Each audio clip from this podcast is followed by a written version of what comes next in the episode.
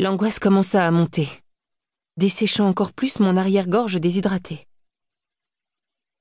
Bouge au lieu de paniquer, il y a sûrement des maisons dans le coin. Je quittai alors mon habitacle protecteur pour affronter résolument les éléments, affublé du tressaillant gilet de secours.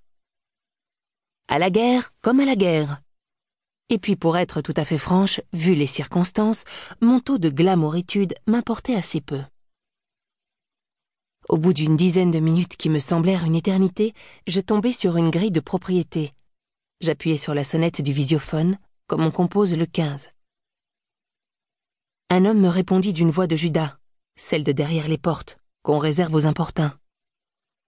Oui, c'est pourquoi Je croisai les doigts, pourvu que les gens du cru soient hospitaliers et un temps soit peu solidaires. Bonsoir, monsieur. Désolé de vous déranger, mais j'ai eu un accident de voiture dans le sous-bois, derrière chez vous. Mon pneu a éclaté et mon portable ne capte pas le réseau. Je n'ai pas pu appeler les secours. Le bruit métallique du portail en train de s'ouvrir me fit sursauter. Était-ce mon regard de coquère en détresse ou ma dégaine de naufragé qui avait convaincu ce riverain de m'accorder l'asile? Peu importe. Je me glissai à l'intérieur sans demander mon reste et découvris une magnifique bâtisse de caractère entourée d'un jardin aussi bien pensé qu'entretenu. Une véritable pépite dans de la boue aurifère. Chapitre 2 Le perron s'alluma. Puis la porte d'entrée s'ouvrit au bout de l'allée. Une silhouette masculine de belle stature s'avança vers moi, sous un immense parapluie. Lorsque l'homme fut tout près, je remarquai son visage long et harmonieux, aux traits plutôt marqués. Mais il était de ceux qui portent bien la ride. Un Sean Connery à la française. Je notai la présence de deux fossettes en virgule autour d'une bouche en apposition ponctuée de commissures joyeuses, ce qui, dans la syntaxe de sa physionomie, lui donnait d'emblée un air sympathique. Un air qui invitait au dialogue. Il devait avoir atteint la soixantaine comme quelqu'un qui rejoint la case ciel à la marelle, à pieds joints et serein. Ses yeux d'un beau gris délavé brillaient d'un éclat espiègle, semblable à deux billes tout juste lustrées par un gamin. Sa belle chevelure, poivre et sel, était étonnamment fournie pour son âge, ne présentant qu'un léger recul sur le devant une fine accolade couchée sur son front. Une barbe très courte, aussi bien taillée que les jardins alentours, ouvrait les guillemets d'un style soigné qui s'étendait à toute sa personne. Il m'invita à le suivre à l'intérieur.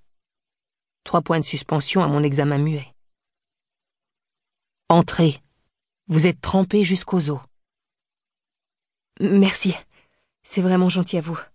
Encore une fois, je suis désolée de vous déranger. Ne le soyez pas. Il n'y a pas de problème. Tenez, asseyez-vous. Je vais vous chercher une serviette pour vous sécher un peu. À ce moment-là, une femme élégante, que je devinais être sa femme, s'avança vers nous. La grâce de son joli visage se trouva momentanément altérée par le froncement de sourcils qu'elle réprima en me voyant pénétrer dans son foyer. Chérie, tout va bien? Oui, oui, ça va. Cette dame a eu un accident de voiture, et elle n'arrivait pas à capter de réseau dans le sous-bois. Elle a juste besoin de téléphoner et de se remettre un peu. Ah, oui, bien sûr. Me voyant glacée, elle me proposa aimablement une tasse de thé que j'acceptai sans me faire prier. Tandis qu'elle s'éclipsait dans la cuisine, son mari descendait les escaliers, une serviette à la main. Merci, monsieur, c'est très gentil.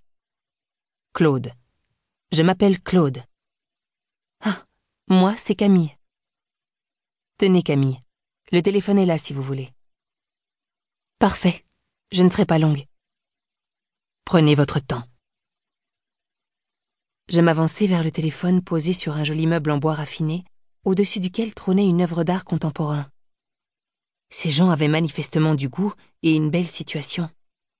Quel soulagement d'être tombé sur eux, et non dans l'antre d'un ogre mangeur de Desperate Housewives en détresse. Je décrochai le combiné et composai le numéro d'assistance de mon assureur. Incapable de géolocaliser mon véhicule, je proposai que le dépanneur me rejoigne tout d'abord chez mes hôtes avec leur accord. On m'annonça une intervention dans l'heure. Je respirai intérieurement. Les événements prenaient bonne tournure. J'appelai ensuite la maison.